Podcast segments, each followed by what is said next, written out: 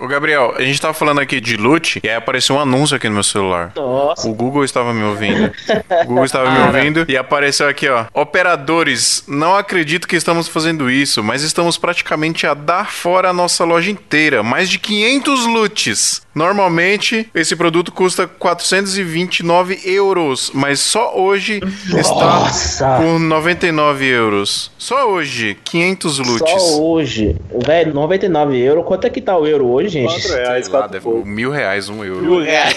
Mano, gente, não faça Olha. isso. Não compre isso, velho. Seguidores da nossa querida Santinha. Bem-vindos a mais um episódio do Santa Mãe do Iso Alto. Eu sou o Phil Rocha, eu tô aqui com o Adriano Forchen É eu! e o Gabriel Nascimento. Fala, raça. Gabriel Nascimento tá com áudio bom hoje, que ele tomou vergonha na cara e colocou o Zoom no computador dele via USB. Aliás, se você está nos ouvindo e você não sabe, você pode usar o seu gravador Zoom ou o seu Tascam ou qualquer um que você esteja aí para ser uma placa-mãe externa do seu computador. Placa de áudio. Eu falei o quê? É, manda uma placa mãe já era. E como é que é? Placa Placa de áudio. E o que, que eu falei? Só tamanho do Iso! Hoje nós vamos explicar pra você por que, que o McDonald's vende mais hambúrguer que o Burger King. É porque ele usa vermelho e amarelo nas cores dele? É porque as cores dele dão mais fome? Eu acho que é. O que, que vocês acham, galera? Eu acho que é mais a qualidade da cor. Eu acho que é a qualidade da comida e do molho especial. Depende, acho que do país, depende de onde for. Talvez o Burger King venda em alguns outros lugares mais do que o McDonald's. O esquema da cor é realmente, ele trabalha na nossa cabeça de uma forma que a gente comece a assimilar uma cor a um certo sentimento, a um certo objeto, né? Então, o amarelo do McDonald's, ele representa brincadeira, né? Porque é uma cor viva, uma cor que dinâmica e tal, e o vermelho representa fome, né? Então, até diversas marcas aplicam o vermelho na embalagem para dar essa sensação de fome. Massa. Legal. A gente vai fazer- se aprofundar um pouco mais nisso hoje. Mas antes eu queria dar alguns recadinhos aqui. Novamente, queria falar pra galera que quer ouvir o nosso podcast, que a gente já tá disponível em todas as plataformas de podcast. A gente já tá disponível nos agregadores, é só pesquisar. A gente tá disponível no iTunes, tá disponível no aplicativo de podcast do próprio iPhone, se você usa aí os equipamentos da Apple. Nós estamos tentando colocar o nosso podcast no Spotify e no Deezer. Deezer é um pouco mais fácil, acho que a gente vai conseguir daqui a pouco, mas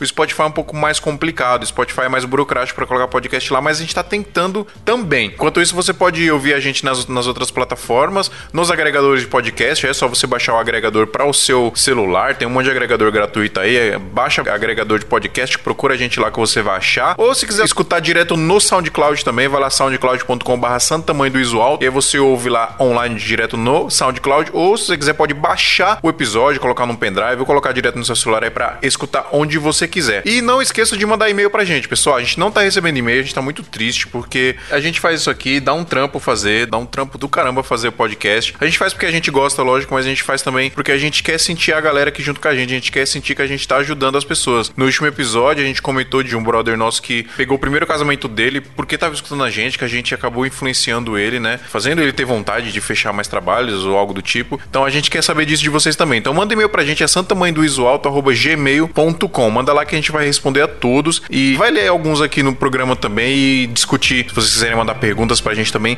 fiquem à vontade. Beleza, galera? A gente pode ir pro episódio? Bora nessa. Vamos lá.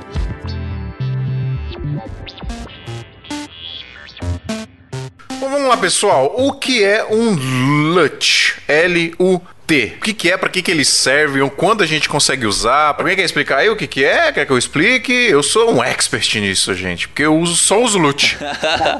Vai contigo, velho. Confio em você. Ele significa é, Look Up Tables. O que significa lookup table ao pé da letra? Ao pé da letra, né, é imagens sobre a mesa. O Google tá dizendo que significa tabela de pesquisa.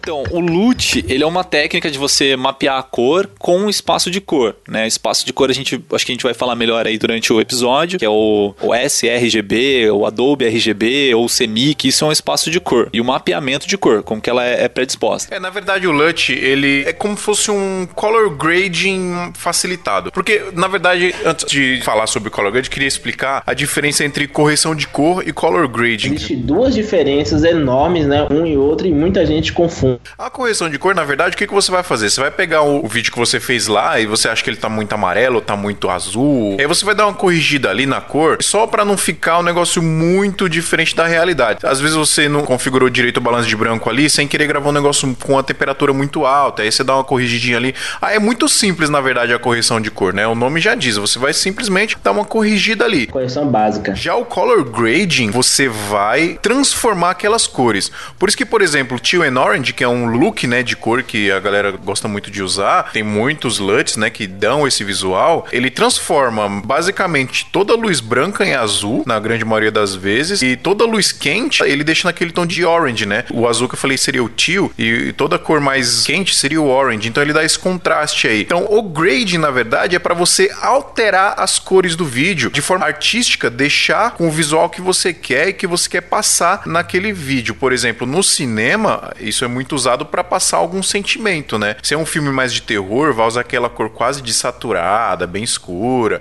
Se é um filme mais de ficção científica, às vezes usa aquela cor mais esverdeada, né? Aquela cor mais azulada, usa muito and Orange, né? Eu gosto muito no filme Matrix isso, porque Matrix ele é muito verde, né? Ele praticamente não tem cor. Ele é verde e branco, né? O color grading que foi feito ali foi para aquele para aquilo ficar verde mesmo, porque os diretores, né, ou o diretor de fotografia talvez, ele queria passar aquela sensação ali de Tecnologia, é, que tecnologia, exato. Uma parada tá digital, né? morando dentro do computador e não sei o que. Então, se analisar as cores do filme, elas são utilizadas específicos para te ambientar onde que o personagem tá.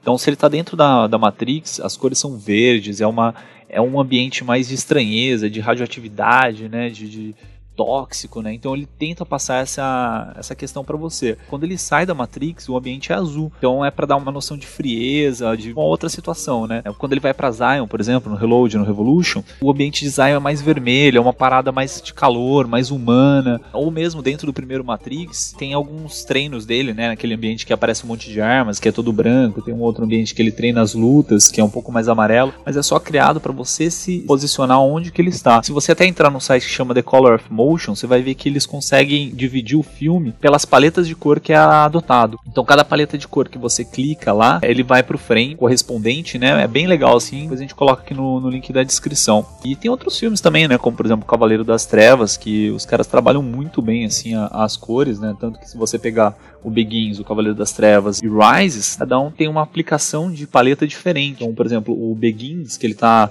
que ele tá nascendo, né, que ele tá surgindo, tal, é quando tá anoitecendo. Então aqueles tons de dourado, né, do pôr do sol, eles destacam bastante. Dentro do, do Dark Knight, ele é um tom mais de azul, mais de verde, ele é mais escuro, é mais sombrio, que é como se fosse a meia-noite, né, a hora que o Batman é o cara ali, o Batman é a parte quando ele tá mais forte, né, o auge dele. E no, no Rises, é, que é o último, tem uma paleta de cor até um pouco mais clara, mais branca. O branco é utilizado muito nesse filme. Por Porque é o nascer do sol, tá nascendo o sol. Tanto que o filme acaba, o sol, a noite já acabou, né? O sol tá estampado ali. Então é bem legal esse jeito que o Christopher Nolan trabalhou com as cores nos três filmes. Exatamente, casa muito. Aliás, é uma coisa que a gente tem que tomar cuidado, porque às vezes a gente faz vídeo de casamento e nem sempre esse look muito cinematográfico casa, né? Às vezes precisa usar um look um pouco mais realista, porque, enfim, é um casamento. Mas isso vai muito de cada um. Eu acho que cada um tem que usar da forma que quer. Só tem que aprender, né? Porque eu, sinceramente, eu tava falando aqui em off pra vocês. Eu acho que faz poucos dias que eu assisti o meu primeiro tutorial sobre correção de cor e color grade. Nossa, velho. Cara, é porque colorimetria é um assunto muito amplo. Eu entrei num, num grupo também de WhatsApp é, recentemente, cara, eu tô aprendendo pra caramba com os caras, assim, com coloristas que trabalham mesmo com isso. E é um negócio muito grande, assim. O negócio de loot mesmo, só as nomenclaturas já me confundem pra caramba. Tem algumas câmeras, filmam num logaritmo as cores dela, sei lá, por exemplo, uma Sony, que tem um S-Log. Ele consegue trabalhar com uma curva que ele consegue armazenar bastante dados de cores, transformando elas nos tons mais pastéis. Então aí tem a questão do loot, né? O que, que ele é? Vamos dizer assim, um preset para entender o que a câmera tá captando e transformar aquilo numa imagem ok. Então se você filmar em S-Log e não usar um, um S-Log, a imagem vai ficar super lavada. Você não vai conseguir publicar isso no cinema, por exemplo. É, não que não dê pra você usar um outro loot, né? Se você pegar um loot, por exemplo, que foi feito pra um C-Log da Canon, você consegue jogar ele no S-Log, mas às vezes não vai ficar ficar tão legal, né? É que a ideia inicial do loot é essa. Então você filmou aquele negócio super lavado, aí você joga o loot, ele vai ficar uma imagem ok, né? Vai ficar uma imagem como se fosse mais standard. Isso é, vamos dizer assim, a primeira fase, o color correction, né? Vamos dizer assim, você tá corrigindo as cores para elas ficarem ok. Lógico que existem outros processos de color correction, mas o, o loot poderia ser um deles. Depois que a imagem está ok, você começa a cair com o color grading, que é a estilização daquelas cores. Adriano, eu acho que o loot já seria o color grading, cara. Porque você joga um loot, por exemplo, o M31, que acho que é o mais famoso aí, todo mundo que usa loot sabe o que é. Você joga o M31 lá, ele já é um teal and orange já, então ele já é um color grading de manipular as cores para dar um visual diferente no vídeo. Ele é um preset, né? Eu acho que é um color grade automático. E pra quem vem já da área de foto, é, quem já tratou foto no Photoshop, no, no Lightroom, quem já tem essa afinidade sabe que o Lightroom trabalha com os presets, que no caso é para foto. Você cria um preset, você baixa, compra, não sei, e você aplica esse preset em sua foto, ele vai, ele já muda o look de sua foto. E para o vídeo é a mesma coisa, porém é um pouco mais profundo isso. Eu particularmente eu não uso loot. Eu prefiro criar minhas cores na marra mesmo, assim, porque sei lá, eu quero dar uma um ar de mais bacana nisso aqui. Às vezes eu jogando um loot, ele não dá exatamente o que eu queria. Então eu fico lá fuçando fuçando, né? Ainda sou bem cabaço ainda. Fico fuçando lá no DaVinci, fico fuçando lá naquele Lumetri do, do Premiere para ver se eu consigo criar o aspecto que eu queria, né? Mas a primeira fase mesmo ainda tem que ser a correção. Então, sei lá, eu filmei três câmeras diferentes. Eu tenho que deixar as três lineares, né? As três com uma imagem ok para começar a trabalhar com esse grade aí em cima. O LUT ele funciona muito bem, como já foi dito aqui, em imagens em S-Log, C-Log, em V-Log, né? Em RAW, como é usado no cinema. Então, a primeira fase é a color correct, porque vai estar aquela cor quase preto e branco. O colorista, né? Porque aqui já abre o parênteses, nós não somos coloristas, nós somos editores de vídeos e precisamos pintar o nosso vídeo para a gente postar e ficar bonitinho. A gente quebra o galho, né? Mas o colorista mesmo, ele vem, ele já ajeita, né, o vídeo, ele já faz o color correction, ajusta a exposição, né, o balanço de branco. Depois ele começa o color grading, que é usando LUT ou não. E convenhamos, gente, usar LUT não é pecado, viu? Não, não, pessoal, critica muito quem usa LUT e eu acho que isso é uma bobagem, porque se tiver algum colorista aí me ouvindo e eu tô falando merda, me desculpe, mas eu sigo alguns coloristas, alguns Instagrams aqui, os caras postam coisas especializadas em color grading e eles usam LUT, cara. Os caras usam LUT, eles, eles misturam LUTs, eu já vi muito cara também misturando LUT, misturando LUT tal, LUT tal, coloca 50% de um, 50% de outro, dá uma mexida ali aqui para ficar do jeito que eles querem. Tem muito cara que tenta imitar também, pega um filme, um frame de um filme, por exemplo, aí vai brincando com a cor até chegar naquela cor exata que tá aquele filme, né? Pra treinar mesmo. Então, cara, usar loot não tem problema nenhum. Não, mas você tem que pensar para que, que você tá fazendo. Porque assim, eu, por exemplo, eu prefiro não palpitar como colorista de vídeo, porque eu, eu tô começando a estudar isso agora, tá? Mas como foto, por exemplo, que eu trato muita foto. Existem os presets de Lightroom que vende aí no mercado, tem diversos lugares para você fazer download de presets. Mas o que, que é isso? É um preset. Alguém foi lá, fez a correção de cor de uma foto específica, montou um presetzinho, jogou, vendeu na internet. É, sei lá, puxando o amarelo para um pouco mais azul, deixando o azul, sei lá, de uma outra cor. Então isso são presets. É, você pega lá, por exemplo, da Black Magic Ursa. Então tem lá um loot para ela ficar, sei lá, parecida com os filmes da Kodak 400. Então esse loot que ele faz, ele pega o jeito que a Black Magic filma, né, o, o espaço de cor que ela filma, o mapeamento lá de cor que ela usa e tenta imitar para um filme da Kodak. Então a sacada do loot era essa, né? Só que aí os caras viram que se, sei lá, você jogasse dois loots da Kodak um em cima do outro, ele daria uma outra estilização. Então a sacada do look basicamente é essa. Aí você cai numa outra aspecto, look. O que, que é o look? Look L-O-O-K é o estilo do seu vídeo, é a estética final das cores dele. Então, por exemplo, eu joguei 10 loots em cima do meu vídeo. Beleza, você jogou 10 loots que deu um look. Eu não joguei nenhum loot em cima do meu vídeo, ou nem mexi em cores, por exemplo, quis fazer na mão, não quis usar loot. Então ele vai ter aquele look lá final. Então look é a cor final que está o seu vídeo. Então tem o look, tem o loot e tem uma outra parada aqui também, log. O que, que é o log? Log é um logaritmo né, de curva. Então, por exemplo, a Sony mesmo, que usa o S-Log, ele tem o preset do S-Log, que é o lootzinho dele. Se você jogar um em cima do outro, a imagem vai ficar ok, vai ficar standard. Mas você pode pegar essa, essa filmagem que foi feita em S-Log e trabalhar com as cores de outras formas, né, para criar um outro look. Mas essa curva, a forma que a cor é captada, é chamada de log, se ela for uma curva inteligente. Se ela não for uma curva inteligente, ela, ela não deixa de ser um logaritmo, fisicamente falando, né? Mas o pessoal normalmente chama de flat. O que, que é flat? Se você está filmando com uma, com uma Sony, ela filma em S-Log. Se você está filmando com uma Canon ou com uma Nikon, ela filma em flat. Eu estou falando Canon, Nikon, DSLR, tá? Não estou falando tipo C300 nem nada, que C300 tem o, o log dela. O C-Log. É, o C-Log. Se você filma com uma Canon, uma Nikon DSLR, as imagens delas são chamadas de flat ou flat profile. Aí você fala assim: "Ah, beleza, mas uma Canon, uma Nikon tem os picture profile ou style profile, né? Picture style, sei lá, que é o standard, neutral, vivid, é, sei lá, tem, um, tem uma pancada lá desses picture profile. Só que isso é uma forma de você trabalhar dentro de uma imagem flat, quer dizer, ela não tem um logaritmo que salva muita cor, ela não é um logaritmo inteligente, ela é, é bem flat mesmo, então ela vai deteriorar cada vez a imagem mais se você estiver alterando isso, né? Então, quem vai trabalhar com uma pós-edição depois, é bacana trabalhar com neutral ou cair para uns picture profiles que começam a rebaixar ainda mais a cor, né? Que, que, são mais flats ainda. É, o que ajuda é instalar o CineStyle, né? Não sei se na Nikon dá pra fazer isso, mas na Canon você instala o CineStyle e ajuda um pouco, né? Ele te dá um ganho pequeno, mas dá um ganhozinho ali de latitude, né? No contraste. Exato. Então o que, que é o CineStyle? Ele é um picture profile super flat, mas depois do CineStyle, que o CineStyle é o mais famoso, tá? Mas tem outros, tem o Camera X, tem o Flat, tipo F-L-A-A-T que é um picture profile assim que eu adoro. Tem o Prolost. Nossa, nunca vi, velho, esses aí. Celosk. Tem uma pancada de picture profiles que eles conseguem trabalhar melhor a cor para preservar mais a informação da imagem na captura. Isso eu tô falando de uma câmera DSLR, Canon ou Nikon. A Nikon tem até um site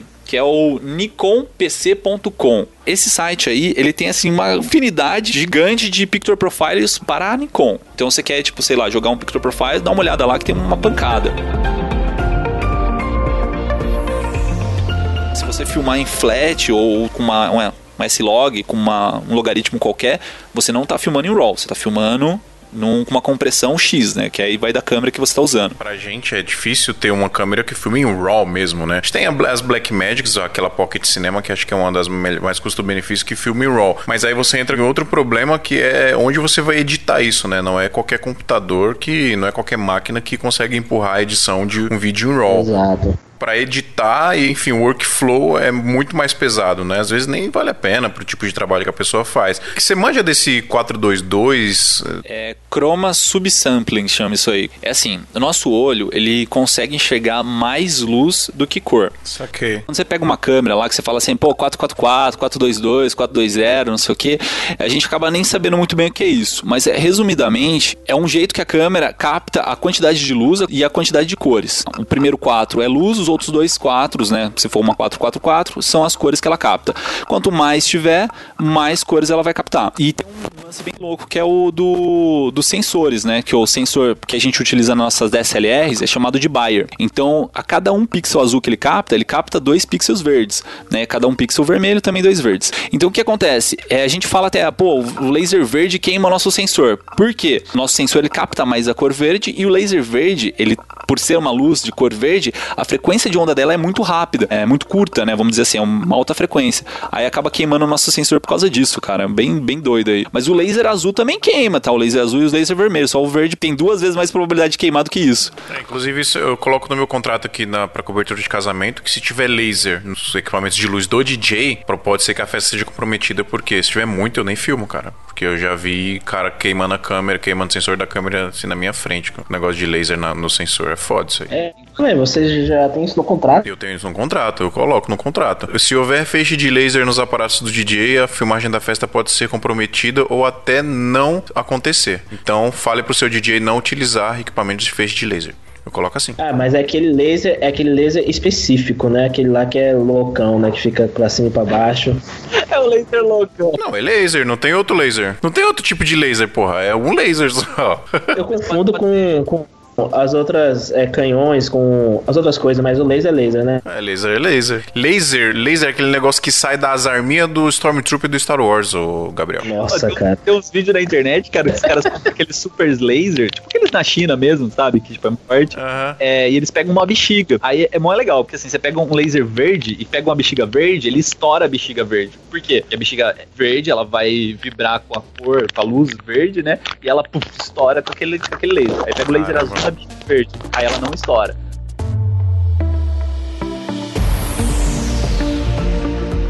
Vocês já compraram Lutz? Não e nunca vou. E nunca irei. Por que, Gabriel, que você não queira comprar Lutz? Você tá desmerecendo as pessoas que compram Lutz, Gabriel? Não, não, não. Eu acho que a pessoa Você que tá compra Lutz é você, pessoas? porque como, como você falou que tá aprendendo agora a mexer nisso, é mais complicado. Mas assim, ó, pra mim, eu tratar uma imagem em S-Log e fazer o color grade realmente é complicado. Mas com o tempo acaba aprendendo e não existe cor que não pode ser copiável. Eu penso assim, qualquer cor que eu veja, eu consigo sim reproduzir. Eu vou gastar muito mais tempo, vou ter mais Foi trabalho, mas eu consigo sim reproduzir. Assim, você consegue reproduzir se foi bem captado, né? Tipo, porque às vezes o cara filma com uma cor amarela, tipo, coloca um white balance de flash na câmera e filma uma igreja que é super amarela. E, tipo, já era, velho. O, o de amarelo. Não, eu estou conversando aqui sobre aproximação de cor, né? Então, assim, eu não acho que pra mim, pra minha utilização, eu não gasto 300 reais pra comprar um luz. Eu, é, pra mim, na minha vida hoje, exercendo o meu trabalho, não vale a pena. Eu também nunca comprei, não, mas eu já baixei packs de Lutz gratuitos e O tal. M31, man, atira a primeira pedra, aquele filmmaker que não tem salva aí, o M31. Todo mundo tem o M31. Mas por que que eu acho que tem gente que usa loot fica muito forte, ou sei lá, às vezes fica estranha a cor? Tipo você? tipo você? Sim, eu... mas, mas eu gosto, cara. Eu acho da hora. Claro que eu tô um pouco mais crítico com isso, inclusive por causa do John, velho. O John me chamou uma vez no WhatsApp ele me deu um esporro, mano, por causa de cor, velho. Lembra que eu cheguei em tu e falei, mano, você, essa sua cor aqui, você usa loot? Eu, eu uso, no máximo, tal, né? É a identidade que você quer, você acha bonito ou, você não curte tanto? Você fala, não, mano, eu curto, eu faço assim porque eu quero. Aí, mano, eu não falei mais nada, né, velho? Pra não ofender ninguém. Não, eu acho que assim, tem duas coisas importantes aí. Primeiro que, às vezes é porque o cara quer mesmo, às vezes, enfim, o, é o vídeo do cara, o cara quer colocar uma cor lá e tal, mas às vezes ele realmente não sabe usar o jeito que tem que usar o loot. Eu vou falar especificamente pra cinema, né? A cor, quando o cara vai fazer um filme, ela é muito controlada na hora de captar a cor, a luz, tudo. É tudo muito pensado na hora de captar também. Então, na hora de você corrigir, na hora de você colorir esse vídeo, já tá meio caminho andado ali. Você só vai puxar as cores mesmo ali do jeito que você quer e do jeito que você já pensou na hora de filmar. Por que, que é complicado usar loot assim de forma muito exagerada nos trabalhos que a gente faz? Porque a grande maioria das coisas que a gente faz, a gente não controla nada disso. A gente usa a luz natural que tá ali. No máximo, a gente coloca um LEDzinho em algum lugar ou outro. Então, é um pouco mais complicado. Por isso que às vezes fica um negócio exagerado, fica um azulzão, aquele tio muito A exageradão. gente é filmmaker também, a gente faz de tudo um pouco e acaba não fazendo tudo perfeitamente, né? Então uma coisa que eu aprendi esses tempos aí é proteção de cor da pele. Então, Adriano, eu ia te falar, mano, eu fiz esse bagulho aí, velho. Cara, é excelente, cara. Você tinha falado pra eu fazer e no último vídeo que eu fiz, eu fiz isso aí, cara. Não sei se é o mesmo processo que você faz, mas é um esquema de você pegar uma sombra, selecionar sua pele e controlar ela ali no gráfico, né, de Luma que tem no Lumetri. Waveform. É, tem essas paradas. aí. É assim, mano? No Lumetri, eu passo por um negócio que chama HSL Secondary. Acho que é isso. Que aí você vai selecionando a cor que você quer, né? E vai trabalhando em cima dela, né? E você vai dando o range, né? Tem um negócio que é o HSL lá, que você vai meio que filtrando certinho a cor pra você conseguir trabalhar isso aí. Mas, cara, é uma coisa que eu tô aprendendo meio que agora, assim, também. Tipo, eu aprendi... Deixa eu até indicar um vídeo pra galera que tá ouvindo a gente que foi aonde que me, que me deu esse toque e tipo, eu falei, caramba, velho, o negócio meio que é muito importante aprender a fazer. Que é um vídeo chama Teal and Orange do Super Cinema, esse vídeo. Cara, é perfeito. O cara faz um Teal and Orange num, num vídeo inteiro, num clipe, ele te explica sobre fazer proteção de cor. É, cara, genial. Esse vídeo é muito bom. Agora, por que que o tio Enorange é tão famoso? Por que, que a galera gosta tanto de usar o tio Enorange? Porque o Tio Orange, ele arremete muito o look, né? Os famosos filmes, né? Sim, mas por quê? Velho, não tem porquê, velho. O olho humano vê aquilo e acha bonito, simples. Não tem porquê. Não, tem um porquê Porque, sim. mano, tu olha isso e você acha bonito. Complementares, cara. Claro que tem um porquê. O laranja, né, é totalmente contrastante com o azul. Acho que um filme que usou isso muito forte, que, cara, eu acho genial, é o Mad Max, né? Esse último aí, Estrada da Fúria. Você comentou uma coisa aí do cinema, né? Controlar a cor até antes, né? É a pré-produção já é já pensando a cor do filme final. E os caras gravaram o filme quase full time em um desenho na luz natural e tem aquela cor absurda, velho. Então assim, é um filme que é uma aula de colorimetria, velho. Tem uma série de vídeos do Super Cinema no YouTube mesmo que chama A Importância da Cor no Cinema. Ah, o primeiro episódio deles, eles falam sobre o Mad Max, as cores do Mad Max. Então falam sobre as máscaras utilizadas, falam sobre as cores do céu, né, que foi feito repente nessas cores. Falam sobre diversas aplicações das cores e como que elas interagem, no, até nos sentimentos que a gente tem com o filme, né. É bem legal, assim. Além de ter alguns outros episódios que ele faz alguns exercícios de pegar uma imagem, alguma fotografia enviada por algum dos fãs e tentar trabalhar nela para que ela chegue às mesmas cores, né, o mesmo look de algum filme específico. É bem bacana isso aí. E tem outros dois vídeos também que eu pago um pau. Um é do Brainstorm Tutoriais, que chama Entenda a Psicologia das Cores no Cinema. Ele pega vários filmes, começa a analisar as cores e qual que é o sentimento que essas cores, essa colorimetria causa no espectador. E tem um outro vídeo também que chama Color Psychology, que é da Lili MTZ Seara, é, esse vídeo, acredito eu, até que foi a inspiração do Brainstorm Tutoriais para montar o, o, deles. Que ele brinca bastante disso. Ele coloca as cores do arco-íris e, e, começa a pontuar o sentimento que cada cor dessa aplicada causa nas pessoas, né? Uma questão mais de semiótica. Mas é genial também o vídeo para quem quiser se interessar e se aprofundar mais no tema, é bacana para assistir. Cara, e o esquema do Tio em Orange, ele faz mais porque é uma. Que eu tava falando, né? são cores complementares.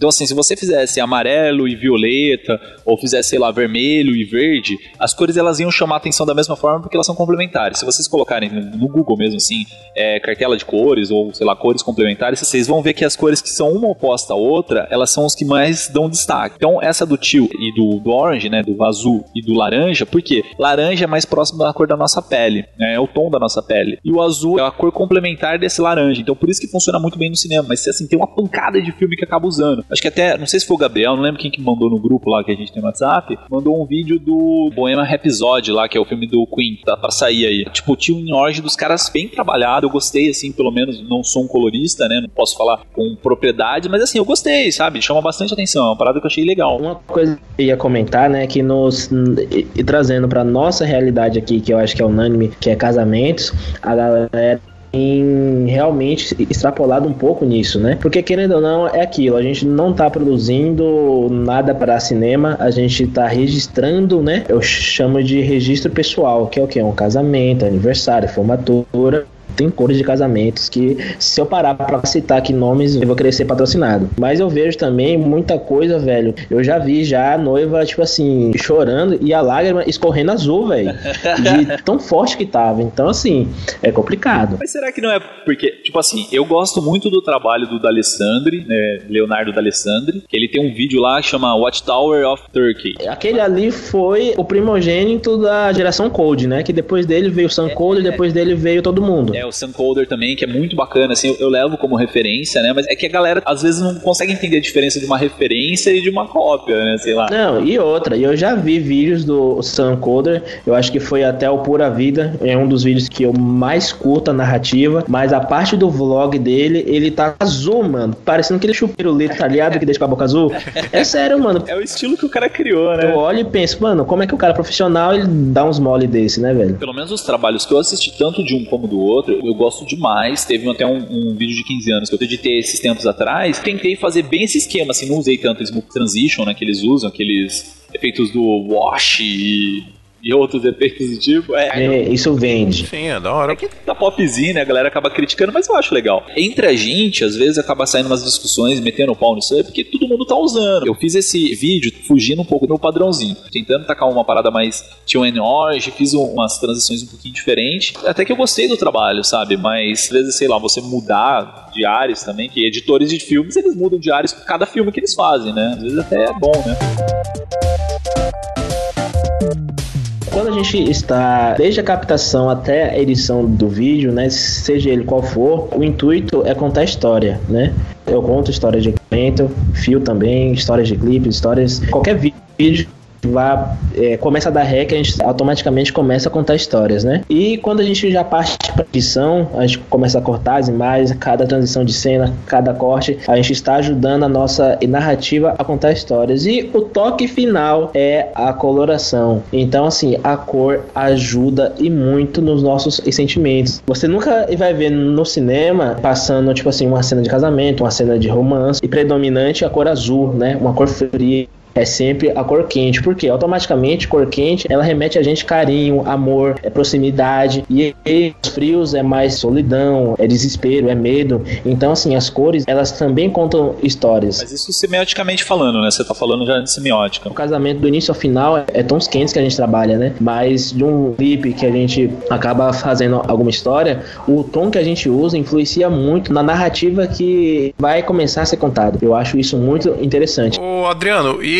vamos falar um pouco dessa parada de semiótica? Por que, que o vermelho tá relacionado ao calor, o azul tá relacionado a frio? Você coloca aqui na pauta que fisicamente o processo é inverso. A semiótica é a ideia de você atribuir signos às coisas. Então você olha, sei lá, o azul fala que é frio, você olha o vermelho e fala que é calor. Mas por que isso? Porque a gente, desde, sei lá, os primatas, sabe que o fogo, né, quando a gente acende um fogo, ele é vermelho, então atribui que a cor vermelha é quente. Aí você fala assim, pô, mas o mar é um pouco mais frio, né? Ou o gelo é mais frio, eles são azuis, ou são tons parecidos com azul. Então o azul é frio. Fisicamente, isso não tem nada a ver. O azul ele é mais quente do que o vermelho. Se você pensar em estrelas, em estrelas vermelhas, estrelas amarelas, elas são mais frias em temperatura do que as estrelas azuis. Quando você pega, por exemplo, na câmera mesmo DSLR e você vai mexer lá nos kelvins da câmera, o que, que você está falando para ela? Né? Você tem lá 5200 é o daylight, né? a cor do, do dia. Aí você vai baixando ele para 3 mil, por exemplo. Ou vai subindo ele para 9 mil. Quanto mais você sobe, a imagem vai ficando mais amarela, não é isso, Gabriel? Isso. Você vai baixando de 5.200, ela vai ficando mais azul. Mais azul. Mas o que, que é isso? Você está dizendo para a câmera que a imagem que você filmou, por exemplo, eu filmei uma imagem super azul, o ambiente estava super azulado. Então, para compensar esse azul, ele vai jogando mais amarelo. Então, o que você está falando para a câmera? Eu filmei em 9000 Kelvin, sei lá, 9000 é difícil, né? Mas eu filmei em 6000, 7000 Kelvins, eu filmei numa luz super azul. Se você pensar em lâmpada fluorescente, né, que é 6000, que é uma luz super azul, então para compensar isso, a câmera tem que jogar amarelo para balancear. E ao contrário também, você pega uma lâmpada de incandescente, né, essas lâmpadas antigas, era 3000, 3500, 3800, era bem amarela essas lâmpadas. Então, se você filmou em amarelo, na câmera, ele vai jogando azul para compensar esse amarelo. É aquela barrinha de temperatura, sabe, que tem no método Premiere? Sim. É basicamente isso. Então o que, que isso quer dizer? Quanto mais kelvins, mais azul. Quer dizer, quanto mais quente, mais azul. Quanto menos kelvins, mais vermelho. Isso é baseado por causa de um teste lá de um cara que chama Kelvin, que ele esquentou uma barra de ferro e conforme ele foi aumentando a quantidade de temperatura dela, ela foi trocando de cor. Então ela começou a esquentar, ficou vermelho, foi esquentando, foi ficando amarela, foi esquentando, foi ficando branco, foi esquentando, foi ficando azul. Então tem essa questão mesmo. Semiótica, ela inverte a, o sentido da, das cores, né? É, a gente olha pro sol e vê que ele é amarelo laranja, a gente sempre vai associar a cor quente, né? Não tem jeito. E o frio, como, sei lá, gelo é mais branquiçado, mais azulado, a gente sempre vai associar a cor fria. E mesmo se a gente não, eu quero burlar essa regra aqui for para algum local que tenha neve, né, que esteja nevando e fazer um vídeo. E na hora que eu editar e deixar esse vídeo quente, a gente vai assistir e vai achar algo estranho, porque como é que o local tá nevando e tá sol, entre aspas, né? Um solzão quente. É, não tem sentido. Porque, mano, o ser humano já tá com isso já já nasce sabendo o que é quente e o que é frio, velho.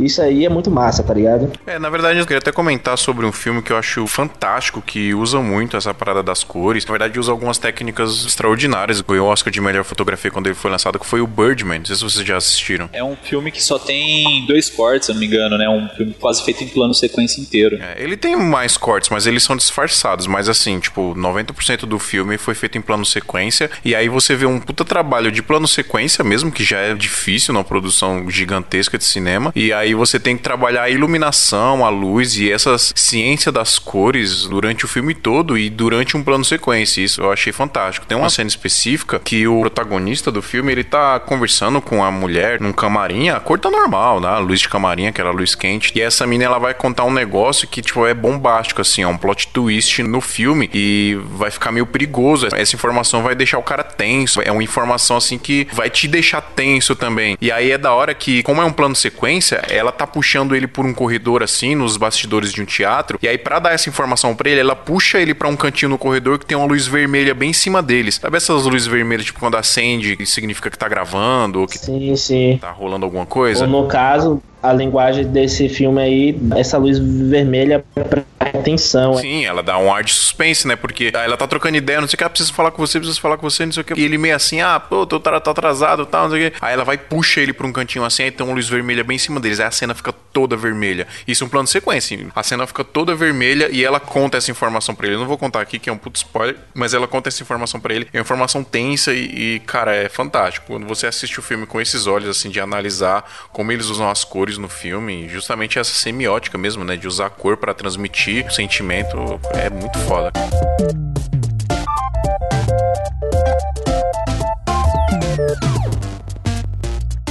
Então, essa parada de semiótica aí, ela é basicamente que a gente dá de atributo à cor também, né? Porque semiótica pode ser desenvolvida em diversas áreas, mas trabalhando numa área de cor, é aquele negócio lá do McDonald's, né? Que o amarelo é brinquedo, o vermelho é comida. E eu acho muito legal, cara. Principalmente você tava falando da parte de edição, né, Gabriel? Eu tava ouvindo um podcast, sala de edição, eu tava fazendo propaganda dos caras, mas é porque é, é muito bom mesmo. Os caras estavam falando, o editor, ele é uma das partes do roteiro, né? Porque assim, tem o roteirista que vai lá e cria o pré-roteiro, tem o diretor que vai lá e filma, e tem o editor, cara. Dependendo do editor, o cara vai cortar, vai modificar completamente o roteiro de um filme, né? Então, a história do filme também é feita pelo editor. Se ele consegue saber, é, no caso o colorista, né, souber trabalhar com as cores legais, né, ou no nosso caso, que somos filmmakers, que filmamos, editamos e colorimos e fazemos tudo, se soubermos trabalhar com a cor, dá um crescimento muito maior pro vídeo. Tem umas cenas de um vídeo que eu vi que fala sobre a importância das cores e tal, que coloca o personagem do Bruce Willis do Pulp Fiction coloca numa cena em que ele tá usando uma roupa laranja e tudo em volta dele é laranja. Então quer dizer, ele está dominando a cena. Então só como imagem de cor você consegue entender o que o cara tá fazendo ali, tá ligado? O cara tá dominando toda a cena porque o cara faz parte da cena, o cara tá com a mesma cor de tudo a cena, aí corta o plano pro John Travolta, aí John Travolta vai lá e acontece uma coisa X que parte do, do roteiro, né?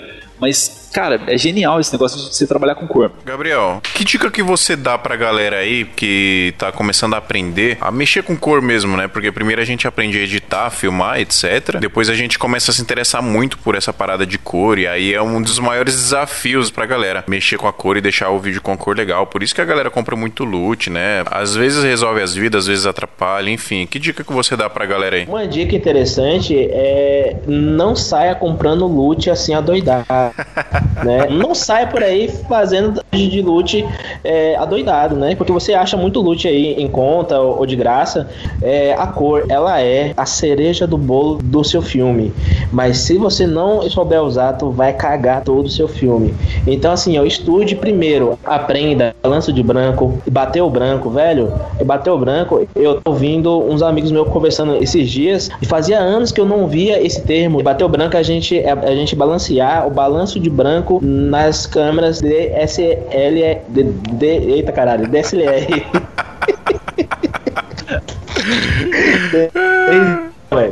Então, assim, a gente apontava né, a câmera para um ponto mais branco que a gente tinha, alguma parede, alguma coisa, e ali a gente tirava uma foto, e automaticamente dentro da, da Canon no Magic Lantern tem uma opção lá de balancear o branco ou então a gente ir manualmente ajustando o Kelvin. Por quê? Você filmar o seu balanço perfeito, não vai ter dor de cabeça nenhuma e na pós. Então, tipo assim, controle sua câmera. Segundo, estude sobre colorir. É uma coisa muito simples, vai. Não é difícil. Você editando bastante, você vai entender que estou editando um casamento, eu aplico um loot e a noiva ela fica parecendo uma cenoura. Você vai olhar para aquilo e você vai ver vê que ela está feia. Então você vai ter toda a frieza de tirar o loot ou de você reajustar o loot, porque isso aí é possível também. O loot não é algo fixo. Muitas vezes eu deixo o M31 totalmente diferente. Então, assim, a você distinguir o que é feio, o que é bonito e você saber aplicar isso na sua linguagem. É tão simples você começar a assistir muita coisa, assistir muitos vídeos. Velho, você é da área de clipes, mano, vá assistir clipes. Você que é, gosta do estilo condizir Condzilla, bem, Condzilla não trata as imagens dele. Ele já filma já ali num perfil redondo, quase standard. Será, mano? E apenas só faz o color correction e manda, tá ligado? Então, assim, ele não tem. Tem certeza? Não, mas ele trata, ele trata. Ele... Não, tá eu, certo? Tô, eu tô falando e tratar no modo de color grading. Ele não estiliza a cor, é isso que você quer dizer? Eu nunca vi nenhum funkeiro azul dele. Então, assim, ele é um cara que trabalha muito bem as cores ali e deixa o mais natural possível. Você gosta de um, um clipe um pouco mais trabalhado,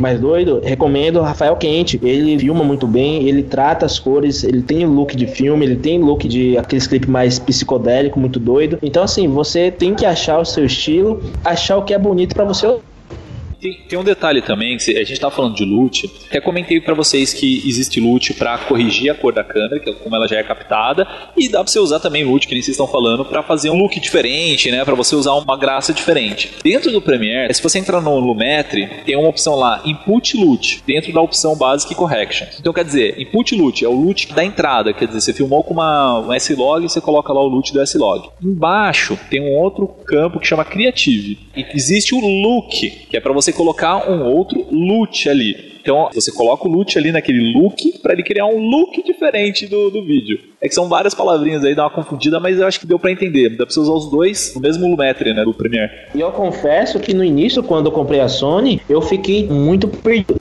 E eu, assim, na época, procurando os cafundós da internet, eu achei um loot que tinha cor parecida com a cor standard Canon. Então, assim, para mim, eu achei isso muito lindo. Na época, eu usei bastante. Você filma no que, Gabriel? Filma em S-Log, Cinefor? Como que você filma? Então, hoje, devido já aos meses de experiência e prática que eu venho tendo, eu uso o S-Log só em coisas específicas. Sei que eu vou usar na pós-produção, mas hoje eu filmo full time em, em Cine Cortou a gravação. Você falou que grava em. Cine 4. Ah, em Cine, Cine 4, né? É. é. Ô Adriano, e você, vai? Que dica que você quer deixar pro pessoal aí pra gente finalizar? Eu acho que é, é, procurar referências mesmo, assim, eu particularmente não tenho tanto conhecimento sobre colorimetria, eu acabo me aprofundando um pouquinho, assim, nos assuntos que eu vou pegando esporádicos na internet, né, mas eu acho que a grande questão é que o Gabriel falou, cara, buscar referências. Se você tem referência, você sabe para onde você vai se direcionar. Quanto mais referência você tem, melhor vai ser o seu sua bagagem, né, pra edição.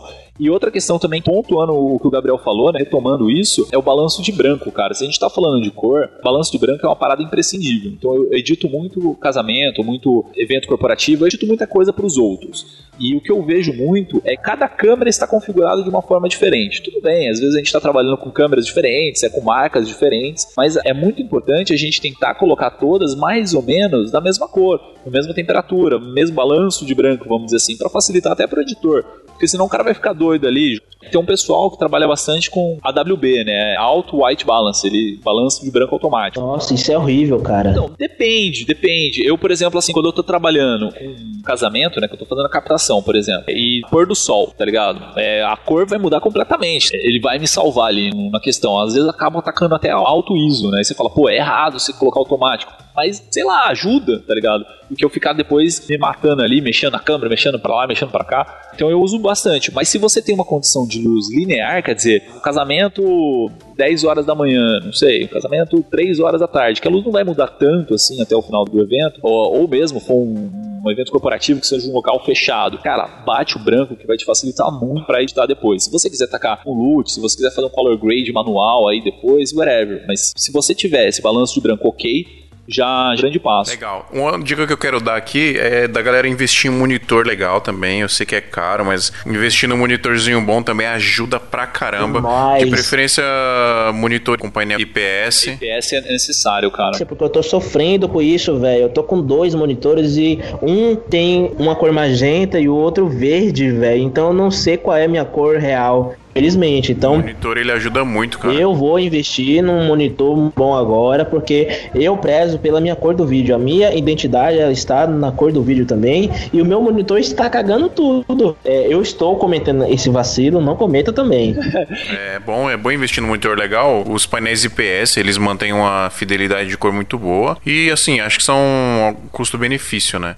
Posso estar falando besteira, tá? Mas até onde eu sei, IPS é aquele que não vai ter diferenciação com da sua cor dependendo da inclinação que você está olhando para o monitor. Então, por exemplo, eu uso um notebook para editar, porque meu PC queimou a placa de vídeo, tô mal chateado, uso o notebookzinho aqui que eu comprei para fazer um Summit Days, virou minha máquina principal. É um Dell Gamer e tal, é um notebookzinho legal, só que o monitor que veio nele, ele é TN. O que é TN? Se eu olhar de baixo para cima, a luz está mais preta, né, mais escura. Se eu olhar de cima para baixo, a luz está mais clara, está mais branca. Então, tipo, cara, nunca tem uma, uma regulagem legal nesse monitor. Aí eu tenho um outro monitorzinho aqui à parte, que é um monitor IPS, é, não é nada, não é nem um bank da vida. É, ainda pretendo comprar um Ultra Sharp da Dell, né? Que é um, é um monitor assim, custo-benefício, acho que não existe um melhor do que ele. Então quem tem condição aí, quem tem mil reais, mil e pouquinhos reais na manga aí, compra um Ultra Sharp da Dell, que eu acho que é um, é um dos melhores custo-benefícios, né? passar pro Bank já vai pra 5 mil. É o melhor, é, é o melhor. Então eu uso esse monitorzinho IPS aqui, que é o que eu vou ter numa noção melhor de luz, né, de cor.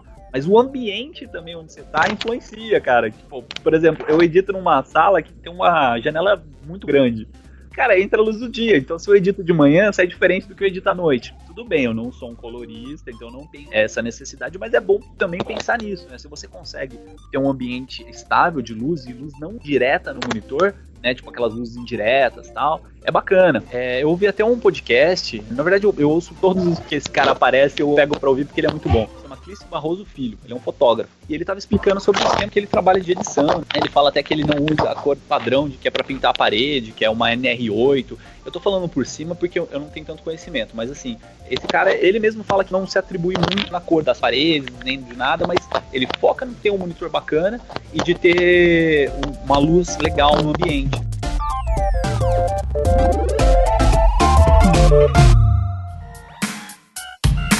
Pessoal, acho que a gente tem um episódio. Mandem mensagem pra gente, mandem e-mail pra gente, santamanhodoisoalto.gmail.com Siga o nosso Instagram. Santa Mãe do Iso Alto, lá no Instagram. Ou se você procurar por SMIA também, que é a abreviação de Santa Mãe do Iso Alto, você vai achar a gente aí no Google, vai achar a gente nos agregadores de podcast, no Instagram, vai achar a gente em tudo que é lugar. S-M-I-A. SMIA. Exatamente. É a abreviação de Santa Mãe do Iso Alto. Bom, pessoal, até mais. Até semana que vem. Valeu.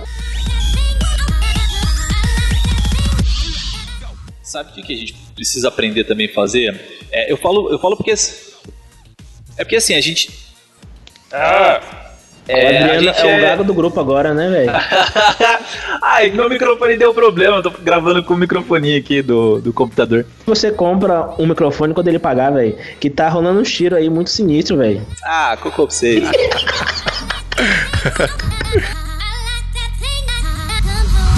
Santa mãe do Isu!